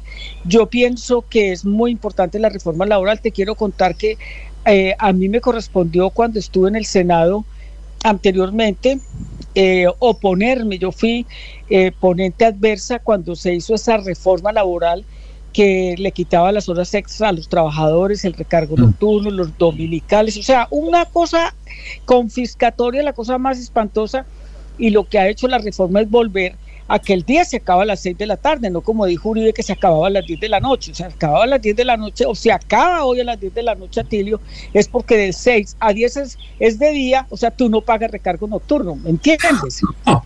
tremendo. Ni tampoco se paga, sí, sí, o sea, ni tampoco se paga como horas extras, entonces ahora, cuando se hizo esa reforma tan, tan adversa para los y las trabajadoras, se dijo que era que se iban a quedar 500 mil empleos, que eso iba a ser la locura, que sobre todo en el sector del turismo. Y yo recuerdo que al año, nosotros dijimos que al año, eh, yo inclusive como fui ponente adversa, yo propuse en esa reforma que se creara, que creara un artículo que dijera que si al año de, puesta en funcionamiento de la reforma no se creaban los 500 mil empleos, volvíamos al régimen anterior. Bueno, eso me derrotó el mismo Partido Liberal, pero igual se quedó en que con la Corte Constitucional se hacía todo un, inventario de lo que era ese año y te quiero contar que en un año de lo que ellos dijeron que se creaban de empleos, se crearon cinco empleos en un año. Cinco. Cinco empleos. Cinco. Y en lo que lleva la reforma, que lleva, te voy a decir desde cuándo, eso fue 2002 a la fecha, se han creado 162 mil empleos. Pues y no, y no, pues, y no, pues, no, no propiamente en los mejores renglones de la economía. Entonces, realmente la reforma es una reforma importante, sobre todo porque le devuelve derechos a, a los y las trabajadoras, porque también hay que decirlo así, le da garantías al empleador, pero lo que pasa es que aquí tenemos lo más irrisuto del neoliberalismo y ellos eh, insisten en que se van a quebrar, en que, que no van a poder generar empleo, que se van a perder empleo, lo cual no es cierto. O sea, lo que, lo que han hecho ellos es ganar más plata de cuenta del trabajo de los, de los trabajadores y de las trabajadoras. O sea, vamos a tener, eh, se está teniendo oposición ya tanto para el fondo de pensiones como para el como para el, la reforma laboral por parte, pues obviamente, como siempre, de empresarios y empresarias de, los distintos sectores, pero yo creo que es más, más no, no te diría que es más fácil, pero es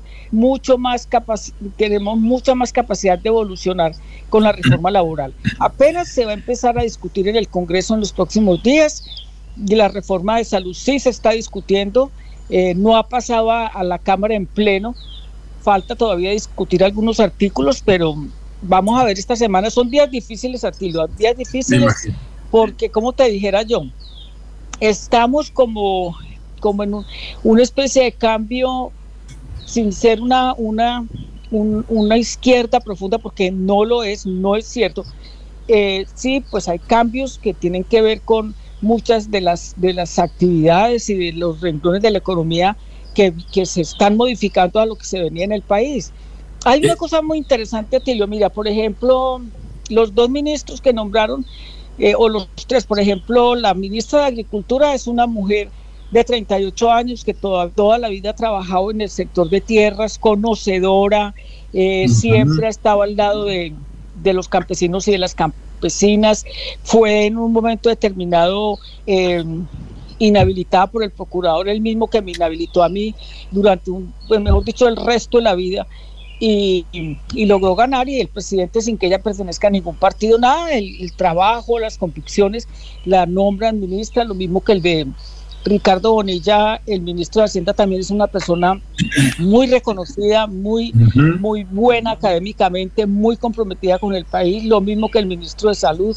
Es decir, yo creo que los cambios son buenos, son muy buenos porque recogen la doctrina nuestra, recogen el ideario, van directamente a la gente y no, no esta cosa mercenaria de los partidos que lo que querían era quíteme este artículo, póngame este artículo, no me toque estas empresas prestadoras de salud, no les podemos quitar, es que es un descaro, es que la discusión es porque el gobierno ha tomado la decisión que la queremos la mayoría de que porque hay que entregar la plata a unos particulares para que los particulares cojan la plata y sean ellos los que le paguen a las, a las prestadoras de salud, cuando eso lo puede hacer directamente el Estado. Claro. Dime una cosa, Piedad, porque sabes que el tiempo es tirano en la radio. Una pregunta. La reforma agraria de la cual se ha hablado, este, ¿eso finalmente fue aprobado? ¿Está en funcionamiento? ¿O cuál es la situación ahí? No, no, no, no, Atilio. A ver, la reforma agraria es uno de los retos importantes que tiene la ministra Jennifer Mojica. Eh, va, a ser, va a ser fuerte porque además tú sabes que se enmarca dentro de lo que fueron los acuerdos de paz firmados con, con las ex-FARC y con el gobierno. Ese es una, un debate bastante importante. Yo creo que eh, pasando estas reformas que son todas contenciosas, la reforma contenciosa es la la reforma agraria por la concentración de la tierra que tú sabes que existe en este país. Tremendo, porque además han sido muchos, muchos eh, los campesinos y campesinas que han sido desplazados, a quienes se les han quitado la tierra.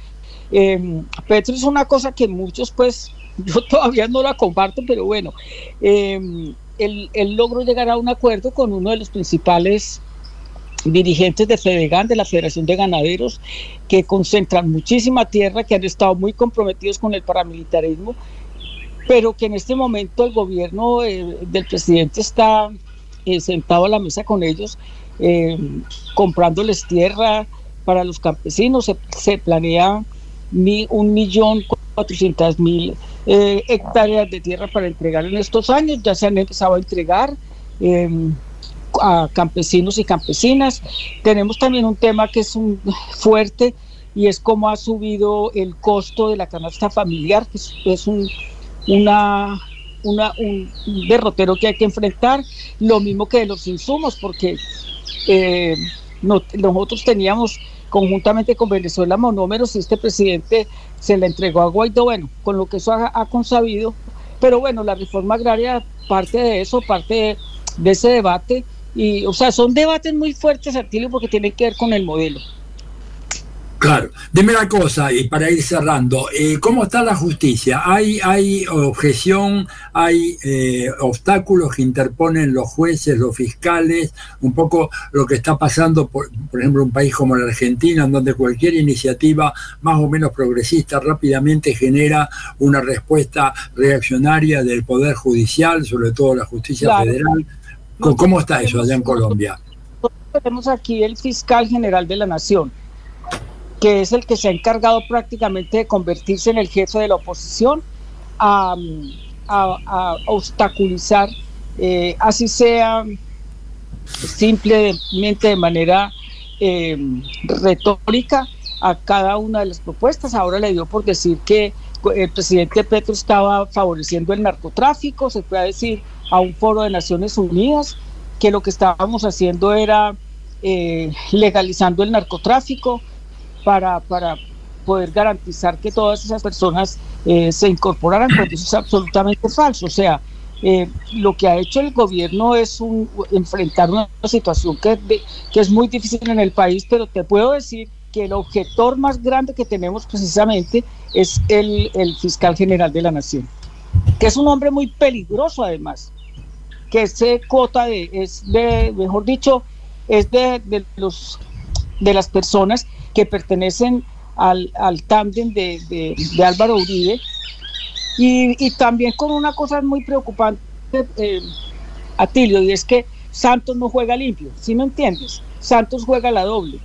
Santos juega lo que le conviene y a nosotros nos hizo metástasis en, el, en todo lo que es el pacto histórico. Está siendo descubierto en gran parte porque ya se fue de frente contra la reforma y, y Petro le dijo mentiroso hace tres días, pero es para que el mismo Gustavo vaya dándose cuenta que esos tipos no son amigos, no están con nuestro proyecto y que en la medida en que se puedan aliar, aquí se habla del padre Gabriel Giraldo, Javier Giraldo, que tú lo debes haber oído mencionar, de un de un qué, de un, de un golpe blando, de un golpe de Estado blando, pero realmente lo más preocupante es que tienen sus, voceros en los medios de comunicación que le dan de día y de noche y que deslegitiman toda la tarea que se está haciendo. Bien, bueno, Piedad, eh, lamentablemente tenemos que cortar acá, pero vamos a seguir llamándote para que nos informes, porque para nosotros el futuro del gobierno de Gustavo Petro es de enorme importancia, no solamente para Colombia, que se merece ir avanzando por esta senda de cambio, de transformación, sino incluso para crear un ambiente en donde gobiernos como el de el presidente Lula en Brasil y otros, y por supuesto mejorar la relación con Venezuela, que es algo que ha sido muy valorado allá. Así que te estaremos llamando en el futuro, te mandamos un enorme abrazo de parte de la legión de gente que te quiere, te espera acá por la Argentina y ya nos faltará ocasión para que volvamos a entrevistarte o eventualmente a tenerte por acá en nuestro país. Un enorme abrazo. Bueno, tú sabes que yo soy legionaria de ustedes y que siempre además a un país que quiero muchísimo y sobre todo que a ti te quiero con todo el corazón porque has sido un amigo absolutamente indeclinable. Bueno, muy amable, muy amable. Un gran abrazo para ti, para tu hija, la familia, que te para extraño mucho. Adiós. La familia, tu Muy bien, adiós. Adiós. Diálogo Internacional, hasta las 20 en AM530. Somos Radio. Somos Radio. AM530. Tronador, agua mineral, botellones y dispensers para el hogar y la oficina. Hacé tu pedido al 4201-2627 o mandanos un mail a info arroba aguatronador.com.ar. Tronador, agua de mesa envasada. 12 de octubre 632 en Avellaneda. En tiempo argentino resistimos para ampliar y defender derechos. Resistimos al poder concentrado Resistimos gracias a nuestra comunidad. Construí un diario que te representa. Asociate. Forma parte de esta historia. A veces no alcanza contener todo lo necesario para cuidarte, sino entender cómo contener en cualquier momento. Contener la pared llena de diplomas a veces no alcanza para contener a pacientes llenos de preguntas. En OSDE, no nos conformamos solo con tener todo a tu servicio en toda la Argentina, porque lo más importante para nosotros es saber contener. OSDE 50 años, junto a vos, a lo largo de tu vida. Superintendencia de Servicios de Salud 0800 222 www.sssalud.gov.ar Registro Nacional de Obras Sociales 40800 Registro Nacional de Entidades de Medicina Prepaga número 1408 Tarifas SOS de Comuníquese al 0810 555 Nuestra web o a contacto el tango siempre te va a esperar. La vida es un tango. Tango que me hiciste mal y sin embargo te quiero. Basta de eslóganes viejos. El tango será popular o no será nada. Los sábados a las 20, Cucusa Castielo, Daniel Fratantoni y Sebastián de Matei le dan otra vuelta al 2x4. El tango será popular o no será nada en AM530. Somos Radio. Café Bantú. Máquinas expendedoras de oficina y también el mejor café para tu casa. Teléfonos 4304-3927 y www.cafebantú.com.ar. Protection Top SRL, empresa de seguridad privada, instalación de alarma, cámaras, servicios de seguimiento, custodias personalizadas, rastreos por GPS, servicios especiales, las 24 horas, los 365 días del año. Llame gratuitamente al 0810-333-2008 o al 4-205-9777. Protection Top, líder en seguridad privada. Maxi Consumo es el supermercado mayorista que elegís y confías. Siempre trabajamos para darte lo mejor. Atención personalizada, el mejor surtido y variedad con todos los medios de pago. Maxi Consumo crece en todo el país, siempre junto a vos. AM530 Somos Radio. Buscamos la verdad siempre. Diálogo Internacional.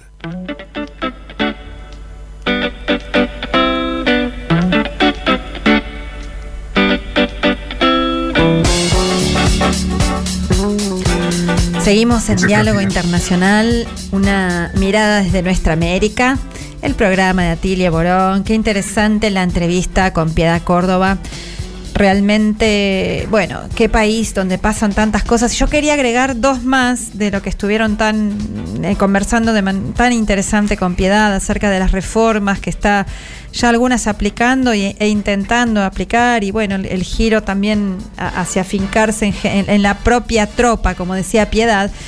Eh, también hay avances en el camino de, de las negociaciones de paz con los distintos grupos eh, paramilitares, incluso para intentar ir, a- ir hacia el desarme de esos grupos que, que realmente tanto daño causan, pero además también de manera muy auspiciosa se van a estar retomando el 2 de mayo, este jueves, eh, la, delega- la delegación del ELN, del Ejército de Liberación Nacional, va a arribar a la capital cubana, donde se reiniciarán las negociaciones de paz. Y una cosita más que me parecía también muy interesante, que otro día, Marcelo, podemos, y Atilio, creo que seguís conectado con nosotros, ¿no?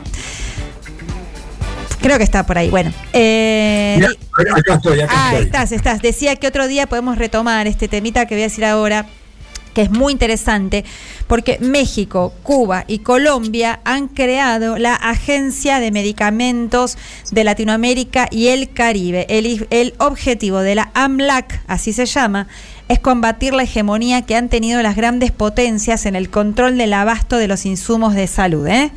Hola, ¿qué tal? Como diría Cristina. Realmente es muy importante, es un avance muy importante y bueno, la integración que se puede dar ¿no? con Cuba, Colombia, México, ahora que, que están esos gobiernos realmente democráticos. Bueno, pero lo tenemos entonces, qué suerte a Tilio ahí comunicado, pero también lo tenemos comunicado a Federico Montero. Juanpi, ¿está comunicado desde Paraguay? Fede, ¿estás ahí? A ver, a ver. Fede, ¿nos escuchás? Bueno, porque Federico, como les contábamos, está en Paraguay cubriendo las elecciones presidenciales, parlamentarias y más que van a estar ocurriendo mañana en nuestro país her- hermano, vecino. Y la verdad que sería muy importante que nuestro compañero de diálogo internacional pudiera estar comunicado. Y creo que ya está. ¿Estás ahí, Fede? Hola Paula. Hola. Hola Paula, ¿cómo estás? Hola, Hola, Fede, ¿cómo te va? ¿Qué tal, Fede? Acá estamos. Hola Tilio, hola Marcelo, ¿cómo andan? Bien, bien, muy bien. Contanos vos, contanos vos, cómo, cómo estás viendo la situación allá, lo que tengas ganas de contar el panorama electoral en Paraguay. Bueno, en las vísperas de, de elecciones trascendentales para Paraguay se elige presidente, vicepresidente, senadores, diputados, gobernadores y autoridades locales. Una elección que puede significar una alternancia política en el gobierno después de lo que han sido eh, desde 1945, con la única interrupción del gobierno de Fernando Lugo en 2008, eh, una hegemonía sostenida del Partido Colorado, que ha atravesado por distintos momentos, hay que decirlo, tuvo su momento más desarrollista, su momento más neoliberal, pero que en los últimos tiempos se ha caracterizado por la hegemonía del cartismo, ¿no? del sector de- que responde a Horacio Cartes, que es el- la persona más poderosa en términos económicos también en, en el Paraguay, que ha hegemonizado el Partido eh, Colorado. De hecho, el candidato a presidente responde eh, a Horacio Cartes, no así al, al actual presidente de Paraguay, Mario Abdo, que forma parte de otro sector del Partido Colorado. Para disputar esta hegemonía del, Partido Colorado, del lado de enfrente eh, se construyó básicamente una gran concertación que es quien según las encuestas estaría en un empate técnico o en algunos tracking indi- indica que podría tener una luz de ventaja, aunque todo esto hay que tomarlo con pinzas porque eh, sabemos que las encuestas son no, no muy confiables en, en estos tiempos en general y en, par- y en particular en Paraguay, pero eh, Alegre ha construido junto con sectores de centro izquierda, sectores del centro político e incluso independientes una concertación de más de 30 partidos con el objetivo de eh, disputar electoralmente en el día de mañana. También hay otros candidatos, lo charlamos la, vez pasada, eh, existe la candidatura de Euclides Acevedo, la candidatura de Paraguayo Que es una especie de Milei de la política paraguaya, eh, un personaje excéntrico con un discurso retrógrado en, en- en todo sentido que en las encuestas aparece posicionado. Estas serían como las coordenadas generales de lo que se va a disputar mañana en una campaña electoral que, si bien genera entusiasmo y genera este, bastante expectativa en relación a lo que pueda pasar, tampoco ha tenido un alto voltaje en términos de dinámica este, proselitista. Así que bueno, vamos a eh, esperar mañana a ver qué, qué sucede con, con- las elecciones presidenciales, que además de un impacto fuerte en la, en la política de Paraguay, pueden tener un impacto regional. Está claro que el Mercosur está en un proceso de transformación, eh, en el nuevo escenario político, la asunción de Lula con una política exterior decididamente orientada a jugar en el tablero grande de la política internacional, un cambio en la orientación política de Paraguay podría significar también un, una nueva correlación de fuerzas al interior del Mercosur y quizá un nuevo direccionamiento, sujeto también a lo que pueda suceder en Argentina a fin de año, ¿no?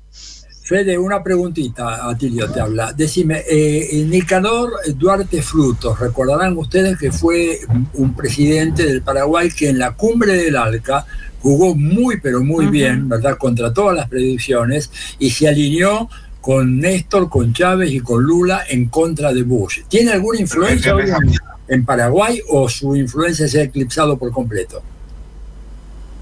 Bueno, no, Nicanor Duarte Frutos eh, es respetado por haber sido presidente, pero hoy eh, acompaña al- al- a quienes triunfaron al interior del Partido Colorado, al sector de Cartes, aunque él, como bien vos decías, cuando fue presidente, tuvo una política completamente diferente a lo que se puede esperar de esta idea más neoliberal que hoy hegemoniza el Partido Colorado, eh, pero hoy no tiene una gran relevancia dentro de lo que es el partido por, por esta hegemonía que, que, como te decía, construyó eh, el sector más vinculado con Horacio Cartes, con lo cual, eh, si bien hay que decir también, conviven al interior del Partido Colorado distintos sectores, eh, también una de las cuestiones que se juega mañana es esa, porque una derrota del candidato de Cartes, de Juanpi, este, podría implicar también rediscutir esta, esta rol dirigente que tiene Cartes también al interior del, del Partido Colorado. Recordemos, Cartes le soltó la mano eh, el Departamento de Estado de, de Estados Claro. Unidos, quien fuera un aliado muy cercano de ellos, bueno, en, en este momento está siendo acusado por distintas maniobras eh, de lavado de dinero, incluso en Estados Unidos. Se especula que quizás después de las elecciones hasta pueda llegar a pedirse su extradición. La figura de Cartes, que es un, un elemento poderoso, no ha dejado de ser también durante la campaña un elemento que terminó quizás perjudicando también al, al candidato del Partido Colorado. Así que hay que ver estas figuras que vos decís, Atilio, que quizás no comparten esta orientación del Partido Colorado que, que responde al liderazgo de Carter, si no gana electoralmente el día de mañana, se puede también dar un proceso de cambio al interior del Partido Colorado. Así que también en esta dimensión, si se quiere, de para dónde va el, el mayor partido por, por su capacidad política, su capacidad logística para movilizar a la hora de votar, su presencia en todo el territorio, también puede implicar un, una discusión al interior de esa estructura, eh, dependiendo de lo que resulte mañana. Igual como sabemos, eh, Estados Unidos pone huevos en todas las canastas, ¿no? Eh, Recordemos también que Horacio Cartes es tan amigo de Macri. ¿Por qué será que a los Estados Unidos no les gusta más estar haciendo sus negocios propios? Pero te quiero preguntar algo. Fede, porque también aparece como, digo, a los ojos nuestros, que por ahí no, no estamos siguiendo eh, al día a día la política paraguaya, pero aparece como todo muy enreverado, muy mezclado, porque en, en la fórmula eh, de, de Efraín... Eh, Alegre, de, salía la de Efraín Alegre, la que es de la vice, la que lo acompaña a la fórmula, Soledad Núñez, a su vez fue ministra durante cuatro años del, justamente del gobierno de Horacio Cartés. Por otro lado, por ejemplo, en la fórmula de Euclides Acevedo, que bueno, todo indica según las encuestas que, que no tiene chances de, de ganar, aparece en las segundas líneas de las encuestas, eh, Euclides Acevedo está acompañado por eh, eh, también eh, ahora Jorge Querey. Jorge Querey, que es del Frente Guazú. Recordemos entonces que el Frente Así Guazú es. va una parte, apoya en realidad la, la parte de Lugo, apoya a Efraín Alegre, pero Jorge Querey es, es la- el- está en la fórmula con Euclides Acevedo, que a su vez Euclides Acevedo fue ex canciller y ministro Por eso. del Yo gobierno diría, de Abdo. ¿Cómo, cómo para se entender, entiende? pa- Sí. Habría que entenderlo así, Paula. El Partido Colorado es, tiene una presencia dominante en toda la política paraguaya y hay expresiones o figuras que pasaron por el Partido Colorado en distintas fórmulas políticas, pero está claro que la, la que representa los intereses del Partido Colorado es la, la candidatura oficial del Partido del Partido Colorado. Eh, es cierto lo que lo que vos mencionás que eh, la, vicecandi- la, candidata a vicepresidenta de, de Efraín Alegre proviene también del Partido Colorado con una, si se quiere, con un pasado de carácter más técnico, sí, este, en, su gestión y su propio perfil está, di- digamos, es, una joven con una perspectiva más tecnocrática, digamos, este, de, de- la política. También es cierto que eh, Euclides Acevedo fue un ministro político de, de Cartes y además ministro político de, de Mario Abdo, pero también es cierto, como bien vos decís, que la izquierda parece fragmentada. Hay un sector importante que apoya a Efraín Alegre con la perspectiva de construir una gran este, coalición o concertación de características heterogéneas en cuanto a su orientación política, para priorizando la posibilidad de dar una disputa en términos realistas de la política, y en cambio el, sector de Jorge Querey, que también es muy cercano eh, a la figura de Lugo, de Es hecho el él, médico, ¿no? eh, fue su médico personal de, de- del expresidente, eh, hicieron una opción por construir una, una candidatura con Euclides Acevedo eh, crítica de este giro, de, de- de la idea de construir una, una mayoría, una concertación mayoritaria, aún diluyendo, si se quiere, la, la perspectiva más político-ideológica. Pero bueno,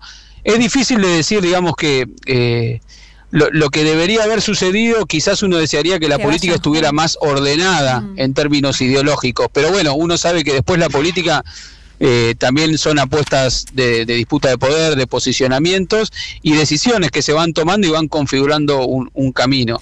Eh, ojalá a partir del día eh, siguiente, eh, el día siguiente del domingo, la izquierda en Paraguay pueda volver a tener una estrategia articulada, eh, independientemente Claro. cuál sea el resultado de las elecciones presidenciales. Fede, una pregunta. ¿Qué papel está jugando Lugo en esta campaña? Porque desde los medios de acá en la Argentina en general en América Latina ha sido un perfil muy bajo. ¿Es así nomás o, jugó un papel más activo? No, Fernando Lugo sí está jugando un perfil bastante bajo. Él es candidato a senador por la lista del Frente Guazú. Esa lista del Frente Guazú va como colgada, si se quiere, de la candidatura eh, de Efraín Alegre, pero se vota de manera independiente. No es que es la lista de diputados de la concertación de Efraín Alegre, que es una lista aparte, eh, sino que la lista del Frente Guazú es una lista independiente. Pero Lugo, por, la, por las condiciones de su salud y por, y, por la situación que ello implica a la hora de poder desarrollar una campaña, no ha tenido la aparición que tuvo en otras, en otras oportunidades y esto sin duda va a significar que haya una menor tracción del, del electorado que le es fiel a Lugo para estas elecciones. Bueno, eh, eh, Fede, te, yo te preguntamos a vos, te estamos haciendo una entrevista. a vos. Sí, Fede. está muy bien. Escúchame, yo te pregunto también. Digo, no, bueno, lo- qué, qué, qué lástima que, que en todo caso eh, eh, la izquierda, con toda la heterogeneidad que tiene, o la centroizquierda, o bueno, estos personajes que se salen por lo menos del Partido Colorado para, para este lado, eh, qué pena que, que es una picardía que estén divididos, porque eso, le, te pregunto, ¿le puede abrir el juego a que gane este tipo Peña, aún con toda la eh, el lastre de las acusaciones contra Horacio Cartés y demás?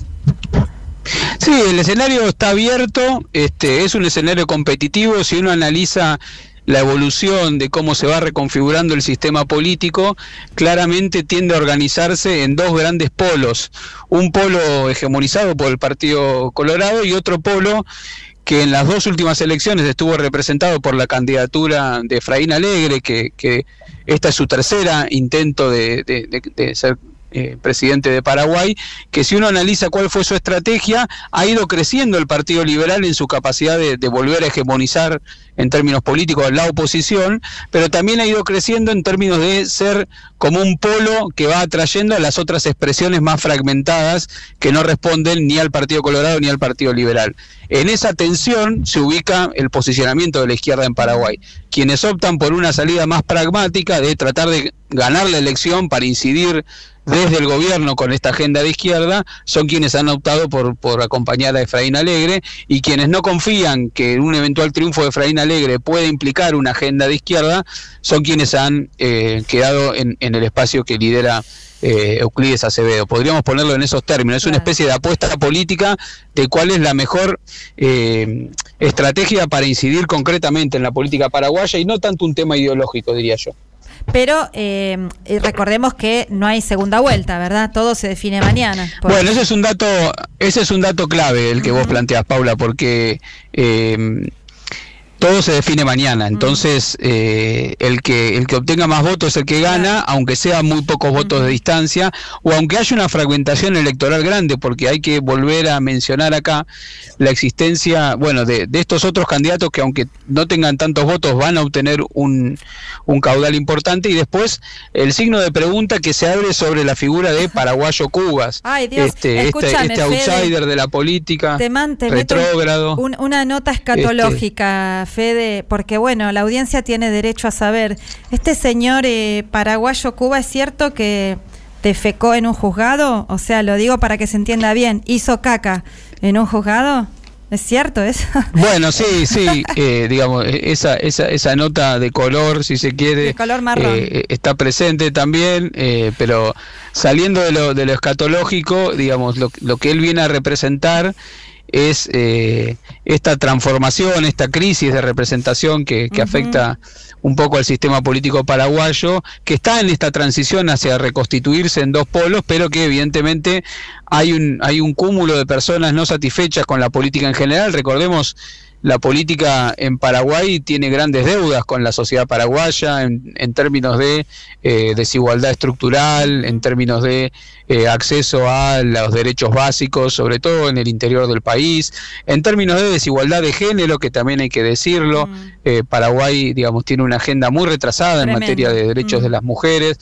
Para poner un ejemplo, simplemente en materia de derechos políticos, eh, el cupo como tal no está previsto, entonces el sistema electoral en Paraguay, que es un sistema para la elección de diputados y senadores que combina la, eh, el armado de una lista con el voto por preferencias, puede significar que por efecto de esas preferencias queden las mujeres prácticamente sin representación o con muy poca representación en el Congreso, ya que no hay un instrumento específico que asegure que, que independientemente de las preferencias que uno tenga al elegir a quién vota dentro de una lista, eso asegure un cupo de base de mujeres. Entonces, la, la subrepresentación de las mujeres en la política paraguaya es un elemento muy importante a discutir y eso va de la mano de un conjunto de otros derechos hacia las mujeres que, que están por delante. Y en términos de propuesta, para, para completar el panorama, uno puede identificar eh, en, la, en el programa de, de, de Efraín Alegre un elemento que me parece in- interesante para considerar, que es eh, la cuestión energética como motor para el desarrollo eh, en Paraguay. Eh, hace, poco, hace poco tiempo Paraguay terminó de saldar la deuda que tenía con Itaipú, ¿no? que es la gran represa que une, que une Paraguay con, con Brasil, y un poco hay un planteo que, que está en el centro de, o en, en- en el posicionamiento más alto de las propuestas de campaña de Efraín Alegre, que tiene que ver con, eh, en este contexto geopolítico, que la, la energía, digamos, ¿no? sea un- una palanca para eh, impulsar el desarrollo en Paraguay. Esa me parece Sí, que es una, lo- lo es una propuesta, una iniciativa. Con, digo, no, que, que lo que habíamos, vale la pena destacarse. lo habíamos charlado con, con Jorge Lara Castro eh, el sábado pasado. Bueno, Fede, te agradecemos muchísimo. eh, espero que este señor paraguayo Cubas, es su nombre así, además de que es paraguayo, no, no sea una desagradable sorpresa para, para nuestra América y para Paraguay. Y bueno, que gane la lista de la concertación. Te mandamos un abrazo muy grande y el sábado que viene nos estarás contando ya, haciendo un balance de lo sucedido mañana. Un abrazo grande. Un datito más, un datito más. Mañana, a partir de las, eh, las urnas cierran a las 4 de la tarde acá de, de- de Paraguay, se- quizás se extiendan un tiempito y se calcula que aproximadamente entre 3, tres horas después ya van a estar las tendencias definitivas que se van a poder seguir por, por la página del Tribunal Supremo Electoral. Así que a estar atentos a, a los resultados que se- seguramente antes de la noche del domingo ya van a estar claros cuáles son los resultados. Bueno, muchas gracias. Suerte ahí. Muchas gracias, Fede. Abrazo. Vamos a estar Gracias, Fede. Un saludo para Chau, todos. chau. Bueno. Si querés estar al tanto de todo lo que pasa en el mundo y la región, no dejes de visitar nuestra nueva página web, observatoriodelsurglobal.com. Suscríbete a nuestros newsletters diarios y recibí en tu mail el panorama global semanal. Observatorio del Sur Global.